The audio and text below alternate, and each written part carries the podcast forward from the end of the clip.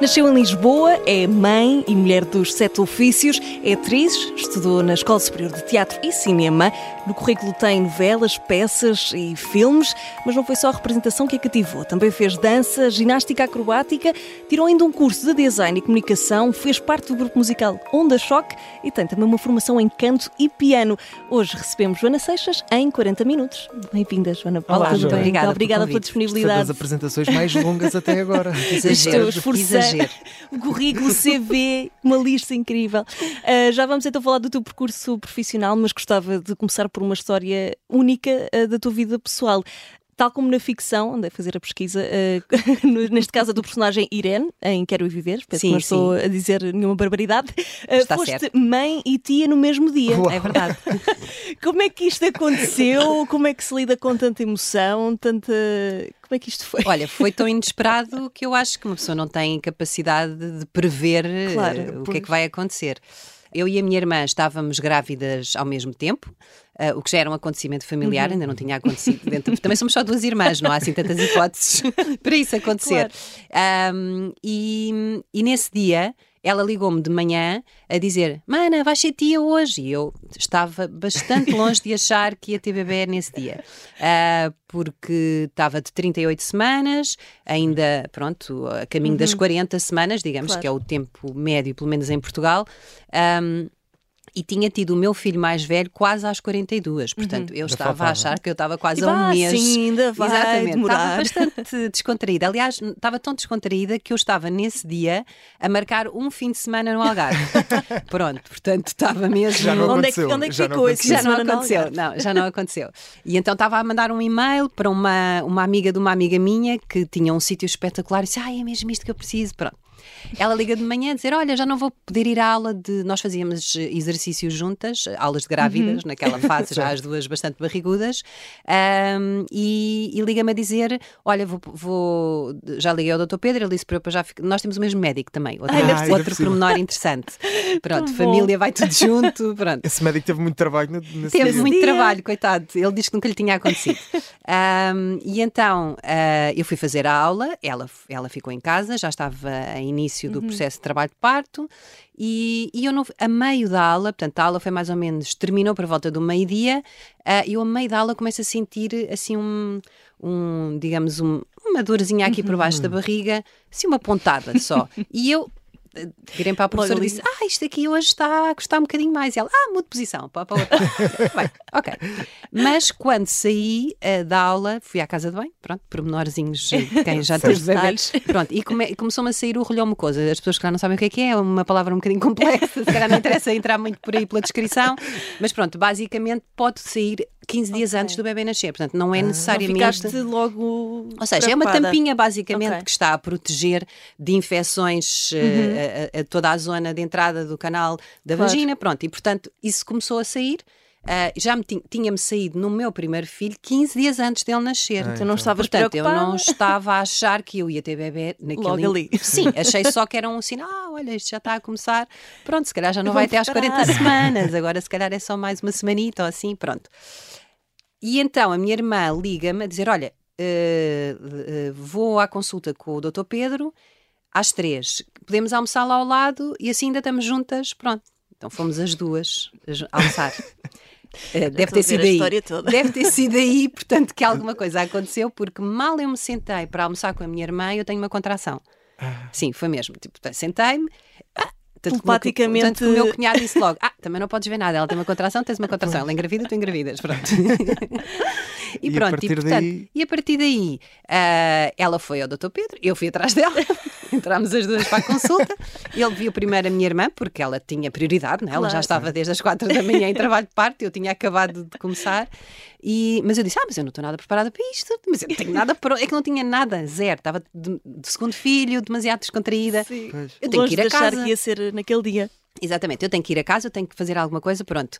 E então o doutor Pedro disse: Ah, bem, então vá, vamos comunicando, vais mandando os teus timings de contração e pronto. E eu fui comunicando, ainda fui para casa com a minha irmã, a minha irmã também de, estava num processo mais demorado, um, e aí por volta eu já não sei, pai, às 8 da noite isto, isto foi tudo desde de manhã até à noite, Claro. não é? Portanto, o bebê não nasceu nesse dia, nasceu à uma Ai, da manhã do dia a seguir, portanto foi na madrugada. Ah, às oito da noite, a minha irmã decide ir para o hospital porque acha que está a começar Uhum. com contrações mais próximas.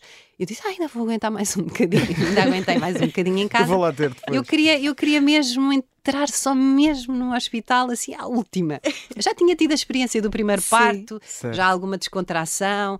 Pronto, sabia também que ia ter um parto, se fosse nessa altura, ah, com um bebê mais pequenino, porque de 38 semanas acabava por não, Uhum. Claro. não ser um bebê tão grande. Tive, um- o meu primeiro parto, o bebê era grande. Uhum. Ah, e, e pronto, e estava assim mais ou menos descontraída e a controlar. E eu moro muito perto do hospital, portanto também Ah, convém boa. dizer isso. 5 minutos, cinco minutos de carro, 15 minutos com imenso trânsito. Pronto. Pronto, tá Ótimo. ótimo. tipo a loucura, Um 15 tirinho. minutos. Pronto. E então estava muito descontraída porque estava mesmo ao lado. Ahm, e a minha irmã foi para o hospital às 8 da noite e entretanto às 10 eu decido ir também. Pronto. Chego lá, ela ainda estava no princípio da, da admissão no hospital e tal, e não sei o que. Ou seja, eu ainda lhe passei à frente com Olha. isto tudo. Coitado. Ah, cheguei lá, ah, ah, os meus ah, nem vale a pena fazer CTG, você pode ir já direta. Portanto, eu já nem sequer fiz o CTG que ela estava a fazer, já não fiz nenhum tipo de exame, fui direta para o quarto, que eles foi no hospital privado, Ah, portanto, fui direta para o quarto e depois, logo a seguir, o- eu comecei a dizer: Doutor, isto agora está a começar a apertar, já estou a sentir. Já não, nem sequer tive tempo de levar epidural nem nada, portanto, foi sem, sem anestesia, o que foi ótimo. O mais natural possível. Foi o mais natural possível. Foi ótimo porque eu já tinha tido a experiência com e sem, sem. e agora posso dizer que sim, que foi ótimo. Se não, não tivesse tido a experiência, não saberia. Claro. Mas de facto, apesar de haver um momento que de facto a dor parece que é assim um bocado ahm, violenta, é exatamente nesse momento que a criança sai. Portanto, é só aguentar até esse momento e depois Uhum. acabou. E a recuperação é muito mais fácil. Pelo menos para mim foi Uhum. muito, muito fácil. Olha, e achas que hum, essa, essa história que é, é espetacular e muito pouco provável, Exato, não é? Única. pouco. Sim, achas que também teve o, o condão de te aproximar a ti e à tua irmã e também já agora o teu filho e, Ai, e a, os e a tua as duas sobrinha? crianças, sem dúvida alguma. Sem- só, só para terminar, muito Não, rapidamente. claro, sim, Portanto, força. é, ele, é, o, o meu filho nasceu à uma da manhã e a minha irmã, a minha sobrinha, nasceu às duas e meia. Portanto, é, entre os, e só não nasceram exatamente de seguida, porque pelo meio dos nossos dois partos apareceu um parto urgente que teve que ser atendido pelo nosso médico e pronto, e então acabou por haver Correu este espaçamento. não Mas pronto, nasceram os dois no parto dia a seguir de urgente. madrugada. Pronto, aproximo- aproximou-nos. A nós aproximou-nos já durante a gravidez, já tivemos bastante mais próximas e acho que até foi um momento muito. Nós já tínhamos falado sobre isso em brincadeira desde miúdas. Ah, era giro um dia estarmos grávidas juntas. Nós achámos muito giro estarmos grávidas juntas, mas ao mesmo tempo não nos pudemos apoiar tanto como nas outras gravidezes. Ou Pois, seja, demos-nos muito apoio. Tanto na minha primeira gravidez como eu na primeira gravidez da minha irmã, também era a nossa Claro. segunda gravidez em conjunto. Um, e isso aproximou-nos imenso uh, uh, também, um, esse, esse apoio. E deste- desta vez fizemos o, o trajeto todas juntas, mas depois cada uma foi para a sua casa com o seu bebê. Claro. Porque já não podíamos ficar uh, juntas a apoiar-nos. Mas depois apoiámos-nos muito a seguir. Logo passado pouco tempo, as crianças Uhum. começam a crescer e apoiámos. Agora, eles os dois, o, tanto foi a, a Rita e o Gustavo, Uhum. uh, criaram uma relação incrível. São como irmãos, não? Completamente irmãos. Nós chamamos primos gêmeos na família, ah, mas eles ficaram com uma relação muito forte, muito próxima. São, de facto, nas crianças todas da família, as crianças que têm ali uma maior conexão. E o Gustavo, até muito tarde, quer dizer, ele ainda só tem 9 anos, não é que ele, não é que ele seja muito velho, mas até há muito pouco tempo atrás, desenhava sempre a Rita no meio da família, portanto, não, não, como se fosse irmã. Claro. Como se fosse irmã, como se fizer, co- conjuntamente com os irmãos, ele tem dois irmãos mais velhos, portanto, conjuntamente com os irmãos, ele desenhava sempre a Rita. Não a minha outra sobrinha, nem os outros primos, e portanto, li- criou de facto ali uma, Sim, uma ligação Claro. muito forte. E ainda aqui neste tópico da família Joana, hum, como é que é o dia a dia de uma mãe atriz? Ou seja, a maternidade é sempre complicada, seja qual for a profissão, Sim. ah, mas no teu caso, como é que, como é, que é a experiência? Olha, eu acho que é um dia a dia. bem. Eu acho que é um dia a dia que é preciso ter uma certa força mental, principalmente para ter a capacidade de fazer as escolhas certas nas alturas certas. E eu acho que isso, e pronto, e também ter a sorte, ah, como eu tenho tido ah, até há algum tempo atrás, de ter bastante trabalho. Ah, não, não que eu tenha tido imenso trabalho, porque infelizmente vivemos num país em que a cultura ainda é um understatement, portanto não, não, não, não está, não está a ser tratada como deveria, como deveria estar a ser e, e, portanto, ainda falta muito trabalho para os atores, ainda há pouca diversidade, apesar das coisas terem evoluído. Já melhoraram, já pioraram, já melhoraram, já pioraram outra vez. Pronto, eu acho que andamos sempre um bocadinho nesta, nesta montanha russa um, e tentamos que, de alguma forma, manter assim a cabeça fria, porque é importante. E é importante também não personalizar demasiado do, no trabalho. Em relação ao ser mãe e ser atriz, uh, fazer escolhas é uma das coisas mais importantes. E se fazer escolhas na vida, por geral, já é difícil, não é? Claro. Portanto, já é, não é uma coisa extremamente fácil. Fazer escolhas em relação ao trabalho que devemos ou não devemos aceitar, porque isso vai ou não vai implicar com a vida familiar. É isso, essa gestão é uma gestão ainda mais complexa. Complicada. Uh, claro que tenho a sorte de ter um, um namorado, marido, tudo uh, muito, muito bom e que me tem ajudado muito nos últimos. Nós estamos juntos há 15 anos uhum. e, portanto, tem-me ajudado não só a equilibrar essas escolhas, como a fazer uh, de backstage quando é, quando é preciso e dar todo o apoio de quando eu estou menos disponível uhum. um, e também ter alguma resistência e ter alguma capacidade de negociação nos trabalhos claro. para nunca deixar fugir fugir a vida familiar e, portanto, perceber que às vezes nós não podemos aceitar tudo com todos os horários, claro. com toda. Ou seja, somos seres humanos, Exato. na mesma continuamos e, portanto, também eu acho que manter essa. Eu, eu desde miúda, desde, os, desde, desde a minha primeira novela, por exemplo, em que Uh, tive a sorte, ou não, ou sorte, ou persistência, ou essas coisas também são sempre um bocadinho relativas na vida, mas eu aceitei a minha primeira novela e assinei o meu primeiro contrato, eu estava grávida, o que na altura era um, um bocadinho inédito, não é? Portanto, uma atriz grávida, como é que ela vai fazer, como é que ela vai conciliar, claro. e eu estava muito segura de que iria conseguir fazer bem o meu trabalho e continuar a dar assistência ao meu uhum. filho na altura. E, e, isso também, essa coisa, isso também se transmite não é? De alguma claro. forma, é essa segurança. Um, mas também, claro, que tive que hum, gastar muitas horas do meu tempo uh, uh, a negociar condições uh, com toda a produção da novela e também, de alguma maneira, fui construindo caminho para quem vinha aí, não é? Portanto, de alguma forma, eu e outras pessoas uhum. e outras atrizes que fizeram isso e que hum, construímos um bocadinho essas condições mínimas para nos tratar a nós, mães, da mesma forma que uma atriz que não tem filhos e que precisa também de ter claro. vida familiar. Uhum. Joana, falámos há pouco daquele momento marcante da, da gravidez que tiveste com, ao mesmo tempo que a tua irmã, eh, que é uma história muito semelhante à que tiveste também na, na ficção, no, no Quer é Viver. Eu acho que eles copiaram. Sim, exato, eu, eu acho que foi inspiração. Eu, eu, gostava de perguntar, já, eh, já tiveste outros momentos da tua vida que notasses que eram parecidos com a, aquilo que fazias na ficção? Houve mais algum momento assim uh, que achasses que isto foi inspirado em mim? Alguma personagem que, não, não, não, não, não. Não, esta, só acho que foi esta aqui, foi porque é tão flagrante, não é? Porque é Sim, tão... essa aí acho, acho que não vais encontrar uma, uma tão parecida. Sim, sinto que eles ainda foram mais longe, não é? Como sempre, nas novelas, não é? Ainda vão mais longe nas coincidências, portanto, são coincidências atrás de coincidência atrás de coincidências, e, nas novela, e na novela acontece uma coisa mais grave, é que se trocam os filhos. Portanto, Mas ainda mais. Na vida real não aconteceu, não é? Na vida real não. No teu caso não aconteceu. Muito bem, olha, e já fizeste também peças de teatro, como falámos há pouco, é um currículo vasto. Sim, sim. Peças de teatro, filmes, novelas, um, e gostava de perguntar se existe diferença em interpretar uma personagem, por exemplo, para uma telenovela ou para um filme ou para um teatro, ou seja, a preparação é a mesma. É assim, a preparação base de um ator tem que ser tem que ser sempre a mesma. Uhum. Nós temos que ter um bom trabalho de corpo, um bom trabalho de voz, um bom trabalho de interpretação e, portanto, desenvolver essa, essas três áreas é fundamental para fazer qualquer personagem, seja em televisão, em cinema ou em teatro. Claro. Os processos depois de trabalho são bastante diferentes e também depende muito do tempo que nós temos. Normalmente, infelizmente, com o avançar dos anos, cada vez temos menos tempo para, todo, para todos os processos. E achas que isso é porquê? Porque há mais conteúdos eu a acho Que porque há menos dinheiro. Isto é o que eu acho.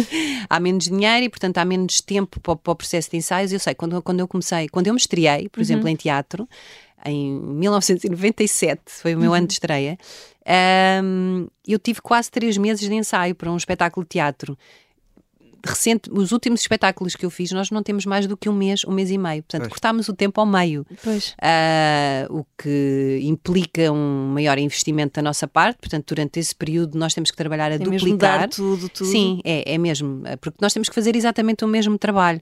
E às vezes o que acaba por acontecer é que estreamos com um bocadinho mais de insegurança. Portanto, pois. sem. Tu notas isso? Notas que Noto. estás Sim. mais insegura no palco? Noto. Demoro a primeira semana com o público até me acalmar. Calma, eu vou conseguir fazer tudo o que é suposto. Pois por não, ter, não teres tido tanto tempo para, para sim, ensaiar, não é? Sim, Normal. ao mesmo tempo também é um desafio porque nós eh, chegamos ali a uma certa fase dos ensaios em que queremos público, público, público, claro, porque claro. essa resposta e essa, essa interatividade que acontece em teatro uh, dá-nos ali um impulso claro. super uh, que é muito motivante e, e, que nos ajuda até a dar saltos uhum. qualitativos no nosso trabalho, porque o público de repente dá uma resposta que nós não estávamos nada à espera uh, e nós ficamos muito surpreendidos e depois de repente começamos a desviar o personagem para um ou para outro sítio, consoante aquilo que o público Reação também. Do público, não é? Exatamente, claro. e isso é importante. E preferes teatro, tendo em conta isso, por exemplo? É assim, eu prefiro sempre teatro, de facto. Porque o teatro, uh, a linguagem, ou seja, o trabalho como, como, como, é desenvolvido em teatro, porque em televisão, em cinema é um bocadinho diferente do que televisão. Televisão também depende muito do hum. projeto. Há projetos que se nos apresentam como um projeto completamente fechado, uma série, por exemplo, em que nós temos acesso claro. a ler a série toda. Uma novela não, uma novela é um, é um projeto em aberto. Uhum. Nós recebemos os primeiros 10 episódios, 15 e depois vamos receber. Nós nunca sabemos. A personagem pode dar em louca e nós não sabemos. Portanto, é um work in progress permanente, um trabalho em novela.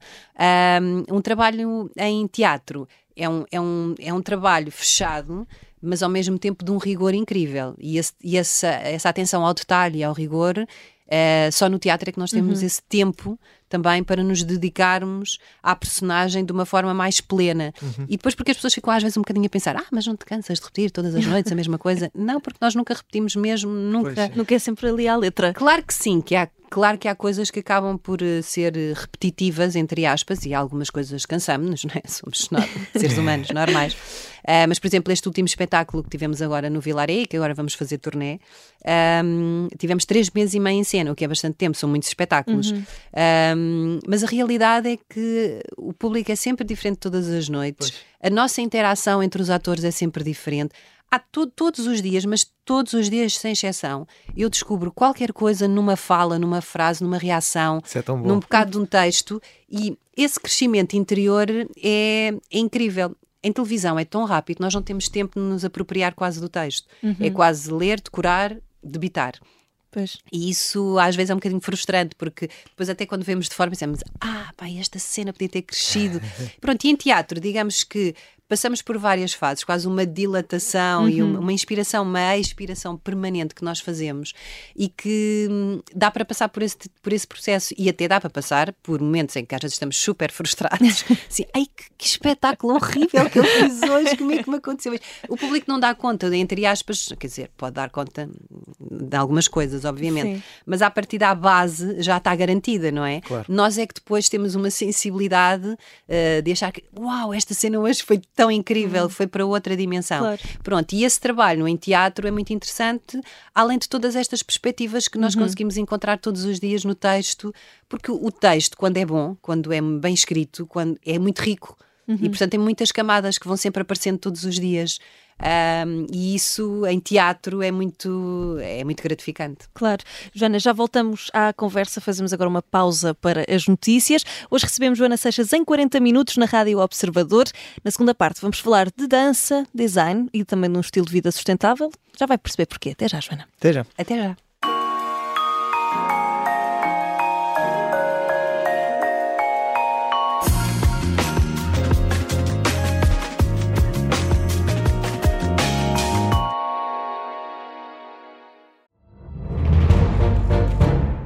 Esta é a história do padre obcecado com a infiltração do comunismo na Igreja que tentou matar o Papa em Fátima. Episódio 4 Beijar o Papa. Saguei. Tirei, tirei a faca. Fui, empunhei e mesmo no momento em que.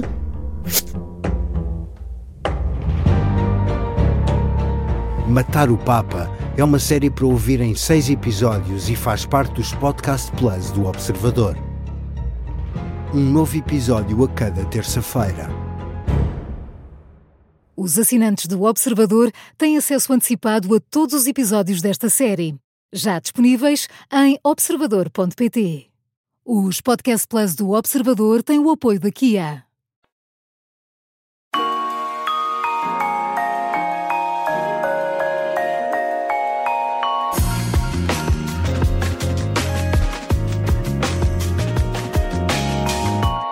Segunda parte de Em 40 Minutos. Hoje conversamos com a atriz Joana Seixas. Joana, vamos agora recuar um bocadinho no tempo. Em 99 fizeste licenciatura em, na Escola de Teatro em Atores, teatro e encenadores na Escola sim, sim, de Superior de Teatro, acho que é assim, há muitos nomes aqui neste, sim, nesta sim. licenciatura. Uh, já vamos... com o Conservatório, com a Escola Superior de Teatro. É, é, foi imensa coisa. Mas já vamos falar dessa experiência. Antes disso, uh, falamos de dança, ocupou uh, uma parte da tua vida, não foi? Sim, fiz, eu comecei a fazer ballet clássico com seis anos. Um, e depois ainda fiz dois anos, até aos, fiz até aos meus uhum. 12 anos. Achava que ia ser bailarina nessa altura, não é? Um, sim, mas foi uma, uma formação muito interessante uhum. uh, e que, que, eu gostei muito de fazer. Um, e depois ainda fiz dois anos de dança contemporânea, entre os 12 e os 14 anos. E depois lembro-me perfeitamente, como se fosse hoje, o, o, momento em que eu percebi que não ia ser bailarina, uh, porque percebi que aquilo era um trabalho de atleta de alta competição, de uhum. alta resistência, e eu não tinha essa capacidade nessa altura. Ou seja, eu gostava muito de dançar, era muito criativa, Uh, gostava muito de libertar o corpo e, portanto, era expressiva de alguma forma. Mas é uma mas exigência não, muito grande. Uma é? exigência muito grande. E eu lembro-me de estar num exercício que é assim, a perna esticada para a frente. Ai, é horrível. Em cima e eu começar a baixar, a Acho baixar, que a baixar. Developé, se não me engano. Também tive a minha cota parte de balé e foi precisamente aí que eu percebi: não, isto não, é não é para eu, mim. Eu ainda fico de fora desta conversa. Exato. Não, e pronto, e então foi aí, aí que morreu que, o sonho. Sim, e, ou seja, eu sempre fui muito, desde miúda, muito, muito diversificada na, na parte artística. Gostava de cantar, gostava de dançar, gostava de Sim. representar, uhum. uh, sem nunca ter percebido exatamente. E, e, na altura eu achava, depois, a partir então desse momento em que desisti da dança, que iria para design, que era uma área que eu. e, e para as uhum. artes em geral. Mas chegaste a tirar um curso? Cheguei a tirar um curso. Cheguei a tirar um curso. Na, foi o primeiro curso a seguir ao 12 ano, porque uhum. não entrei. Uh, para design de interiores, que era o que eu queria ter feito na altura. Uh, não consegui ter nota para entrar, porque vinha com uma péssima matemática de trás e hum, pronto, um calvário. Entendo. E pronto, e depois fiz esse, esse curso, ou seja, voltando um bocadinho atrás, pronto, percebi que não ia ser bailarina.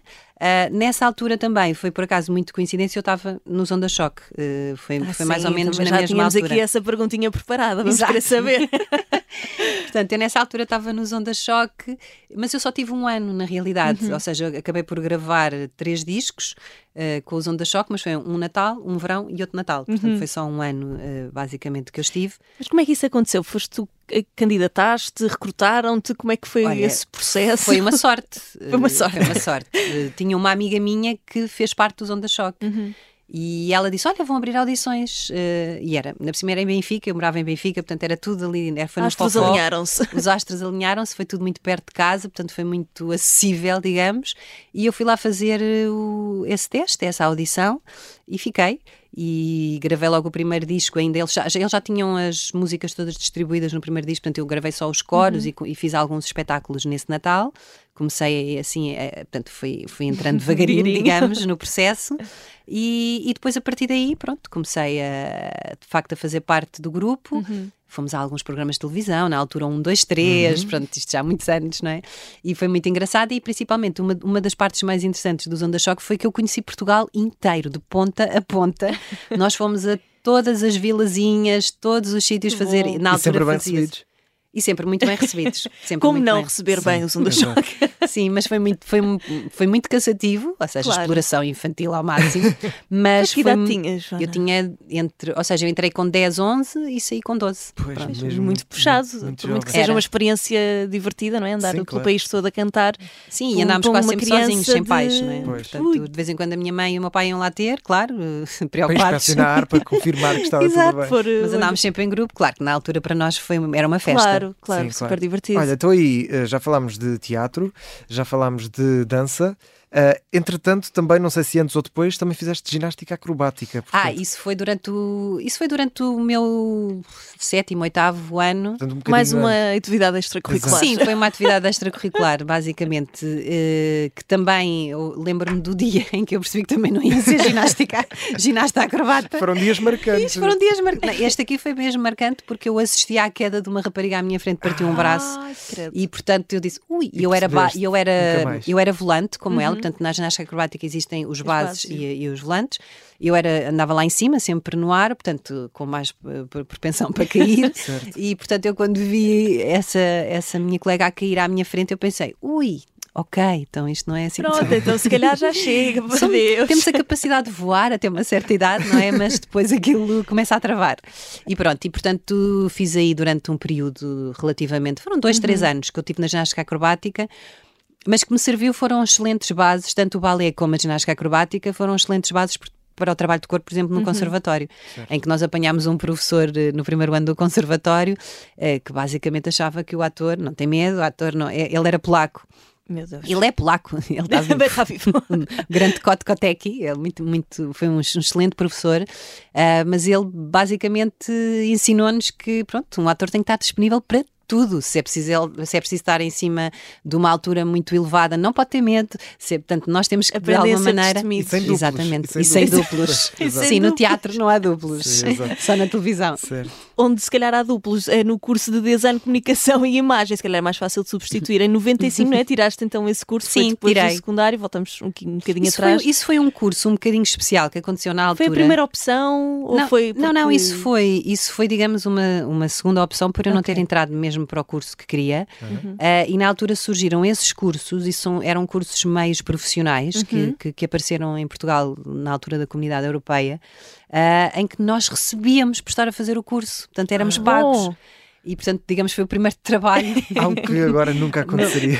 algo que agora nunca aconteceria. Portanto, nós basicamente havia um, um, valor que nós recebíamos, eu acho que era um valor próximo do ordenado mínimo na altura, um, e, e, era um curso bastante tecnológico, portanto, em que nós aprendemos a lidar uh, com o AutoCAD na altura, certo. portanto, uhum. com uma série de programas, basicamente era de, de, computadores, e pronto, e foi muito interessante. Eu aprendi a fazer várias coisas, uh, já esqueci tudo, claro, já foi tudo ao ar. Ia dizer, olha, foi bom, menos para aprenderes qualquer coisa que fica até ainda hoje. Por cima, ainda por cima, a velocidade em que, eh, em que se desenvolvem as tecnologias, eu acho que passado 3 ou 4 anos tudo aquilo já estava já desatualizado. Pois. Sim, mas aprendi a lidar com animação em 2D, com animação 3D, com AutoCAD, portanto houve ali vários, foi uma formação muito uhum. interessante. Uhum. Claro que fica sempre alguma coisa e ficam claro. as bases e foi um trabalho muito interessante, eu gostei muito de fazer. É um trabalho, bom. um curso neste claro caso. Que sim. Há, há pouco falavas do Zonda Choque e, e, ainda eras muito, muito jovem, muito, muito pequena, um, mas entretanto fizeste também uma formação de canto no, no Hot Club. Ah, isso já foi muito mais tarde. Mais tarde. Exato, exato. mas ainda relacionado com, com, o canto e também de piano, não foi? O piano foi antes, o piano foi uhum. aos meus 14 anos. Tive okay. durante, dos meus 14 aos 17, tive 3 anos de piano, portanto aprendi as bases, aprendi a ler partituras. Ainda tocas? Aprendi... Toco pouquinho. Tenho que arranjar um piano para ter em casa. Mas para queres voltar. voltar a tocar? É sim, sim, sim, sim. Não, acho que nunca perco o bichinho. Uhum. E pronto, e sei ler partituras com muita dificuldade neste momento. Mas era isso que eu ia perguntar: se essas duas formações, tendo em conta que estamos aqui a falar uh, de uma formação, ou seja, de uma coisa, diria, mais curta, se isso te deixou na mesma o bichinho para agora, ou seja, se atualmente ainda gostas de cantar, se ainda cantas, se ainda tocas. É assim, gosto muito, muito de cantar, canto quase todos os dias e acho que é uma área que eu quero voltar Uh, e já, já fiz assim algumas tentativas de. Já tenho algumas músicas escritas. Podemos esperar um álbum de Joana Seixas, um álbum, não sei, mas talvez uns um concertos. Uns concertos. Okay. Já fiz alguns pequenos concertos, assim, em versões uh, pequenininhas. Uhum. Uh, e, é um, e é algo que me dá. Já fiz, fiz uns de bossa nova, fiz outros de jazz, mais nestas áreas, uhum. assim. Uh, e o curso que eu tirei foi no Hot Club, portanto, tive durante um ano formação de voz. Uh, e gostava até de concluir o curso, porque o curso são três anos, portanto uhum. eu só fiz o primeiro ano, mas depois a conciliação com o trabalho foi muito complicado, não uhum. consegui continuar. Um, e, e, é uma área que me dá imenso prazer. Eu gosto muito, muito de cantar. Um, tive durante imenso tempo assim a, a, achar, ai, mas também não tens uma grande voz e pronto, e depois percebi que de facto pode-se trabalhar e portanto nós podemos criar uma certa personalidade não tendo uma capacidade vocal por aí além, ou uma grande, grande capacidade vocal, mas acho que tenho uma afinação Sim, boa. não é preciso chegar aos agudos Sim, e aos claro. graves. Exatamente, não é preciso ter uma tessitura vocal Claro. demasiado grande. Para saber cantar e para Sim, transmitir. e principalmente porque eu acho que fui desenvolvendo isso também. E o curso do, do Hot Club trouxe-me um bocadinho essa visão, ehm, que é mais importante a interpretação, portanto, e a nossa capacidade de pôr as nossas emoções e a nossa, eh, o nosso sentimento de alguma forma, aquilo que nós queremos comunicar com as músicas, eh, do que propriamente. Pronto, uma grande voz Claro. e pronto. E isso Claro foi uma das coisas que eu desenvolvi com o tempo e que acho que um dia destes pode ser que Quiçá, volte. vamos É um, é um objetivo para 2024? Não sei se é para 2024. Já mas, pôr assim o eh, deadline. Sim, mas é um objetivo para os próximos anos. Eh, ou seja, eu tenho estado a trabalhar nele paulatinamente, portanto, tenho feito algumas coisas, algumas incursões. Eh, já tive, durante alguns períodos, eh, relações com amigos músicos com quem fui desenvolvendo um bocadinho este trabalho, mas gostava depois de um dia destes voltar e fazer uma coisa. Pronto, com E pés agora, quando a. Joana arranjar um piano, aí é que É vai isso, ser. é Aí é que vai ser. E olha, Joana, como a representação, a dança e a música não são suficientes, também fazes dobragens eh, e locuções. Eu bem avisei que isto era um É currículo. um currículo Ai, que exagero.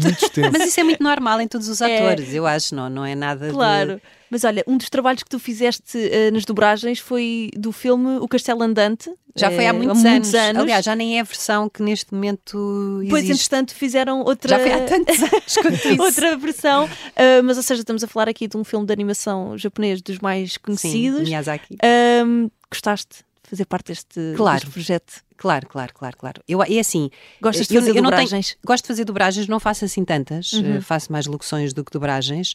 Ahm, é uma área que infelizmente em Portugal é muito mal paga. Uhum. Muito mal paga e, portanto, acaba por ser necessária uma conciliação de tempo e por isso não, acaba por não ter assim Claro. tanto tempo eh, quanto isso. Mas eh, sempre que fiz dobragens, adorei a experiência, Uhum. é mesmo muito divertido fazer. Eh, é um grande desafio e é um trabalho também eh, em que nós vamos melhorando, nós vamos aprendendo a lidar com a nossa voz e em que há também Uhum. esse trabalho que é super desafiante de interpretação. Pois, Claro. claro. Joana, nas tuas redes sociais costumas eh, demonstrar eh, habitualmente preocupação com, com alguns temas, eh, direitos da mulher, crise ambiental, principalmente, e já vamos também é, esse, esse teu lado mais sustentável. Eh, também o conflito no Médio Oriente, também eh, já falaste sobre isso. Sentes que tu, enquanto figura pública, não é reconhecida do público, tens também essa obrigação de, no fundo, dar voz a estes problemas, dar voz às, às pessoas que não têm uma voz tão, tão pública como a tua? É assim, eu não sinto propriamente esse peso ou essa. hum, Essa responsabilidade. Essa responsabilidade, talvez um bocadinho, porque eu acho que. hum, eh, eu acho que, que quando nós assumimos de alguma forma, pronto, algum protagonismo na vida, eh, seja em que área for, não é? Eh, existe também essa responsabilidade. Eu, tenho- eu sinto-me muito eh, responsável em, em passar uma ética também, ou seja, eh, em passar uma consciência. E eu tenho essa consciência permanente, às vezes até demais. Um, e tento de alguma forma gerir isso de uma forma equilibrada. Às vezes é um bocadinho desgastante, por exemplo, o conflito no Médio Oriente tem sido bastante eh, overwhelming, como se costuma dizer Sim. em inglês, não existe, é assoberbada, não é? Sim, tem sim, ficado muito sim. assoberbada. Um, pronto, com o que tem acontecido. E de alguma forma, e isso já me aconteceu, e aí eu sinto que de alguma forma tem algum, alguma preponderância perante algum, algum público, e às vezes nem é o público que eu estou à espera.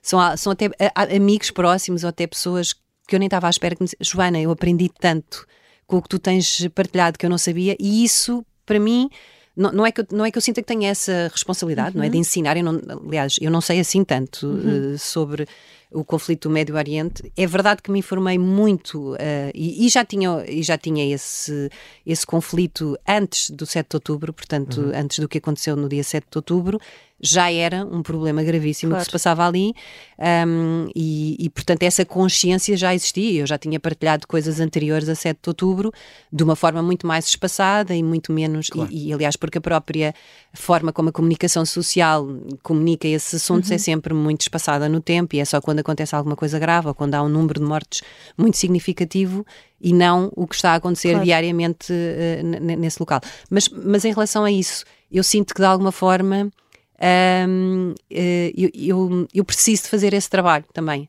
É um bocadinho uma purga pessoal, entre aspas, e ao mesmo tempo também estabelecer. E, e a verdade é que fui estabelecendo contactos com várias pessoas, e de alguma forma é também eu acho que as redes sociais têm muitas coisas negativas, infelizmente, uh, e algumas delas crescem para um lado que não nos interessa uhum. especialmente, uhum.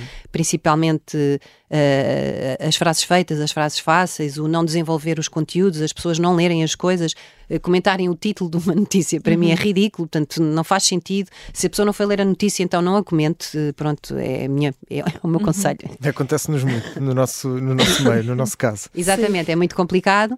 Um, pronto, e as redes sociais têm esse, esse imediatismo, não é? Que, que não traz nada de bom, digamos, para o desenvolvimento de, digamos, de um, de um diálogo permanente, que, mas ao mesmo tempo também traz outra coisa positiva, que é cria uma rede de contactos, não é? Nós, nós de alguma forma podemos estabelecer, e esta coisa de, dos seguidores, que é uma palavra um bocadinho parva, eu acho um bocadinho parva, não, não deveríamos ter seguidores, parece que andam ali, não é? Tipo atrás nós. Ah, exato. Mas de alguma forma, as pessoas uh, que escolhem seguir a minha conta de alguma maneira, um, eu também quero que elas tenham de alguma forma esses pontos de contacto comigo, não é? E, e acho extremamente justo quando a, que se possa bloquear pessoas, porque um, é mesmo importante que a rede, aquela rede de pessoas eh, que andam ali, que de alguma forma, e porque eu já tive que bloquear várias pessoas, e depois há umas que vêm dizer, ah, vocês são todos muito uh, uh, pela igualdade e tudo mais, mas depois bloqueiam. Sim, sim, sim, eu pois. sou pela igualdade, não sou pela violência, não sou pela agressividade, não sou por nada de, de, de, dessas coisas, e portanto eu não estou aqui para ser insultada, lamento. Não, é. não quero chegar à minha rede social e ter quatro ou cinco comentários sim, agressivos. Que, ou seja, nós não temos todos de achar, pensar da mesma maneira, agora não não, não faz sentido irem, por exemplo, eu, à eu tua não, conta. Eu não, eu não quero mudar a cabeça das pessoas, entre aspas, claro, ou seja, claro. posso sensibilizar algumas, não é? Portanto, quem quiser, e eu própria digo isso, assim, quem quiser sabe. Eu até faço alguns destaques de algumas uhum. coisas, portanto, quem quiser ver os destaques. Quiser portanto, mas é, é isso, quem não quiser, Pronto, Agora, vai, quem, quem, acha que, que, vai para ali para me insultar, para ser super agressivo, para sinceramente não, não é bem-vindo, não tenho essa necessidade, não quero que isso aconteça e acho que esse é um dos lados bons. O outro lado negativo das redes sociais é que infelizmente elas também são geridas por pessoas uh, e que essas pessoas não são uh, especialmente sensatas em muitas áreas e, por exemplo, no conflito no Médio Oriente tem existido uma censura exageradíssima uh, quando nós só estamos a partilhar o que está a acontecer na realidade. Claro, Portanto, claro. não estamos a inventar. Uh, quem inventa, de facto, quem faz propaganda e tudo mais, muitas vezes nem sequer é censurado e isso é problemático. Uhum. Um, pronto, sou um bocadinho. é um tema que me deixa assim um bocadinho acesa, um, mas sinto um bocadinho. Tem relação também à, ao, à sustentabilidade e ao meio ambiente e a toda essa área. É uma área que eu já estou envolvida nela há muitos anos. Portanto, Sim, era precisamente aí que ia pegar. Tu tiveste um blog, não foi o X Já tive um Green, blog, já tive já, uma escola. E continuas no Instagram também, às vezes, a partilhar dicas. Sim, é? é? um, digamos que isso está meio abandonado, Sim. não é? Coitadinho. Eu acho que pelo menos uma vez por ano vamos lá pôr uma notícia qualquer, só para ele ficar ali à tona. Uh, sim, digamos que foi uma área. Eu comecei a. Quando é que se tornou 20... tão importante para ti? Viver há 20 uma vida anos, mais sustentável. Há 20 anos atrás, foi com, há 22 neste caso, quando nasceu o meu filho mais velho. Uhum. Pronto, com o nascimento dele, eu acho que acontece isto a muitas mães e acontece a muitos pais, a, a muitas famílias, quando, quando temos, quando pomos um filho cá fora, pensamos, uhum. ah, agora podemos de alguma maneira tentar fazer tudo o mais bem feito uhum. possível à nossa medida, não é? Aquilo que é a nossa realidade aquilo que é possível e que, está ao nosso alcance. E digamos com o Francisco aconteceu muito isso, ele foi um bocadinho, digamos, o, o desbloqueador uhum. para uma série de coisas que eu já tinha alguma sensibilidade e já trazia de trás, uh, mas foi um bocadinho pôr em prática uh, tudo como uma mãe exemplo. Uh, não só começar pela alimentação, como um estilo de vida, como uma maneira de observar as coisas, como também na, na área da educação, que foi uma área uh, em que eu investi muito, uhum. uh, porque comecei logo desde que ele era muito pequenino à procura de uma escola diferente, que oferecesse algo na educação. E pronto, para mim a educação é um tema muito caro, é um tema que eu acho que deveria receber muito mais atenção e deveria ter mais investimento por parte de toda a sociedade no seu todo, não só dos governos. Um, e, e, e, conseguiste? Que... Ou foi difícil uh, encontrar essas alternativas, por exemplo, na parte da educação? Foi muito difícil, ou seja, foi quase andar à procura de uma agulha no palheiro. Uh, consegui encontrar um ou dois projetos completamente diferentes, na altura relacionados com a pedagogia Waldorf. uh, porque eram esses que traziam de alguma forma este campo também de, de, de, do lado ambiental e desse contacto com a natureza, principalmente, que era uma das coisas que eu sentia que nas escolas as crianças estavam cada vez mais desligadas. E, nessa época, então, não havia ainda nenhuma escola que tivesse uma horta, que tivesse. Parece que afastaram as crianças completamente de subir às árvores, de, uhum. de, todo esse contacto. Ou seja, nós fazemos parte da natureza e deixámos de fazer parte durante um longo uhum. período. As escolas eram todas com recreios em cimento, com. Uh, eu cheguei a visitar escolas em que tinha uma televisão apontada para um campo assim vedado de tipo um relevado falso, ou seja, Ai. tudo mal, é. com as crianças a gatinhar e assim meias hipnotizadas a olharem para a televisão e portanto tudo aquilo me assustou como uma mãe muito nova, porque eu fui mãe aos 25 anos, portanto era uma mãe nova e ainda cheia de energia para Sim. uma série de coisas e aquilo assustou-me muito pensar que o meu filho ia ficar sujeito de alguma forma, uh, claro que as escolas não são todas assim, calma. Claro, claro, claro. Havia escola, há escolas e escolas e, e, existem muitas diferenças entre elas. E mesmo existe uma sorte que nós podemos ter ou não, que é de repente a educadora, a professora que nos calha não é, em mãos com o nosso uhum. filho, ser uma pessoa verdadeiramente especial e que marca a diferença ali na vida daquela criança, às vezes mesmo sem grandes condições físicas no espaço. Uhum. Mas pronto, e então nessa altura eu consegui uh, conhecer um bocadinho melhor esses projetos e, e, decidi criar uma escola, portanto, que foi a Casa Verdes Anos, uhum. que foi inaugurada em 2004, na altura ao, ao lado do Palácio Marquês da Fronteira, em Monsanto. Uh, ainda fiz parte desse projeto até 2017, depois acabei por me desligar do projeto, uh, mas foi um projeto muito gratificante em que nós, em que pude, pude, pude verificar quais é que são as dificuldades da educação. Certo. Um, e também pôr em prática, as crianças tinham uma horta, elas faziam parte também da confecção da comida, portanto, elas, por exemplo, descascavam as ervilhas e depois comiam as próprias Bom. ervilhas, portanto, havia toda uma, uma relação e nós tínhamos uma uma máxima, entre aspas, em, em, relação às crianças, eu acho que devia ser uma máxima de todas as escolas, que dá um bocadinho de, de autoconfiança. A autoconfiança acho que é um dos trabalhos mais importantes a fazer-se na escola. Uh, que era aprender a fazer a sua própria roupa, aprender a construir o seu Uau. próprio abrigo, a sua própria casa, aprender a cozinhar e a plantar a sua própria comida. E estes três, uh, fato, estes três pontos são muito importantes para a autoconfiança. Ou seja, uhum. se, eu for abandonado no meio do nada, eu sei que eu tenho os skills Sim, mínimos. É quase um manual de sobrevivência. É um manual de sobrevivência, mas um manual de sobrevivência que é desenvolvido ao longo de uma escola e com várias pessoas a transmitirem conhecimento, não é? Nós tivemos lá carpinteiros, tivemos uh, tudo aquilo que as aprender a construir um brinquedo para brincar, não é? Por exemplo, claro. aprender, eles faziam tricô de dedos, ou seja, nem precisavam de agulhas, de não é? Era muito engraçado. E portanto, nós tentámos de alguma forma desenvolver esse trabalho e foi foi uma aventura incrível fazer claro. parte desse projeto e o meu filho mais velho teve a sorte de beneficiar de, até ao quarto ano, portanto, uhum. tudo em, em métodos muito experimentais, portanto, em que andámos sempre um bocadinho uh, paralelos à legalidade, entre aspas, da escola, apesar do Ministério ter, ter total, total conhecimento, mas as regras em Portugal uhum. para se construir uma escola são impensáveis. A burocracia é loucura. Muita papelada. Sim, e porque ao nosso lado pode estar a funcionar uma escola como já foi legalizada há 20 anos atrás, com as condições que nós teremos agora para começar, mas nós, para começar, temos que ter as regras do, da atualidade que implicam uma série de coisas que muitas vezes são que inviabilizam os projetos. E portanto eu acho que falta aqui um bocadinho um bom senso claro. entre nem tanto ao mar nem tanto à terra. Uh, nós depois acabamos por conseguir legalizar ao fim de sete anos, foi uma luta de sete anos, legalizámos o projeto, uh, mas não foi, não foi nada fácil. E, e, Portugal tem um bocadinho assim trave, não é? É um uhum. país que a burocracia atrasa muito e muita gente. Uh, e impede o desenvolvimento de muitos projetos e de muita gente criativa em várias áreas. E Sim. tenho claro. muita pena. Claro que sim. Joana, estamos mesmo, mesmo quase a, fechar, uh, mas ainda temos tempo só para uma última pergunta, até porque uh, queremos saber mais sobre este projeto, porque é um projeto também bastante diferente. Temos de falar no 222, 2 horas e 22, uh, uma história de fantasmas. estamos a falar de um thriller sobrenatural. Como é que é fazer parte de um elenco que tem de tem esta, no fundo, este, este, desafio de assustar, de deixar desconforto. Como é que é, é estar neste elenco? É a primeira vez que eu faço não parte. é muito comum também, não sim, é? Sim, sim. Fazer eh, este tipo de, de, peças. Não, não, não, não é nada comum. Aliás, eu acho que em Portugal, eh, mesmo assim, feito como este, houve muito poucas experiências pois. feitas. E o próprio Michel, o encenador, o Michel uhum. Simeão, eh, que nos ensinou, já tinha feito algumas incursões na área do terror. Pronto, mas o nosso espetáculo não é terror. Sim, não é? Não se Exato. assustem É um assim tanto. É apropriado para, para, para os mais assustadizos. Sim, Também é apropriado. Assim, há uns saltecinhos na cadeira, pronto, é o máximo. é Mas o nada máximo. de, do Sim, outro mundo. Para quem vai realmente achar que vai assustar-se a sério, não, Não é?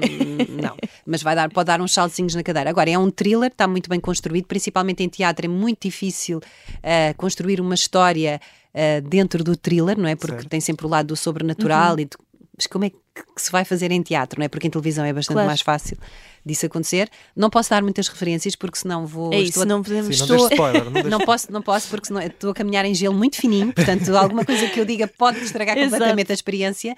Ah, mas é um espetáculo muito interessante e que tem um lado que eu posso partilhar, que é o confronto entre o nosso lado racional e o nosso lado e as nossas crenças, não é? Portanto, aquilo que nós não Boa. conseguimos explicar. E todo esse, esse confronto é feito em cena. Num jantar de amigos, portanto, em que qualquer um de nós podia lá estar, Uhum. e esse lado é muito interessante e aproxima muitas pessoas do espetáculo. Ou seja, há uma identificação do espectador quando está a assistir de ah, eu podia ser uma Sim. daquelas pessoas a defender um lado ou a defender o outro. E esse lado acaba por ser o, o lado que aproxima muito o espectador, mas depois tudo aquilo se vai desenrolar, sabe-se lá para Então onde. e diz-nos onde é que podemos ver? Então, Vocês estiveram nós no a- Vilaré, não foi? e sim, terminámos agora. Mas agora vão andar aí pelo país. Exatamente, vamos ter agora dia 19 e dia 20, dia 19 na Figueira da Foz, no CAI da Figueira da Foz, dia eh, 20 na Guarda, eh, eu não tenho aqui a Acho minha que cábula. Seria aqui 27 Depois em 27 Águeda, não é? Em Águeda e depois dia 10 de Fevereiro vamos a Santa Maria da Feira. Muito bem. Ah, portanto, estejam atentos nesses locais, comprem os bilhetes, ahm, garanto-vos que se vão divertir mesmo e também vão saltar um bocadinho da cadeira. O melhor dos dois mundos. Joana, olha, infelizmente não temos tempo para mais. Muito obrigada mais Foi uma ótimo, vez pela obrigada. disponibilidade. Joana Seixas, em 40 minutos na Rádio Observador. Pode sempre ouvir-nos em podcast e também no nosso site observador.pt. Joana, mais uma vez, muito obrigada. Até Obrigada. à próxima. Obrigado, até para a semana.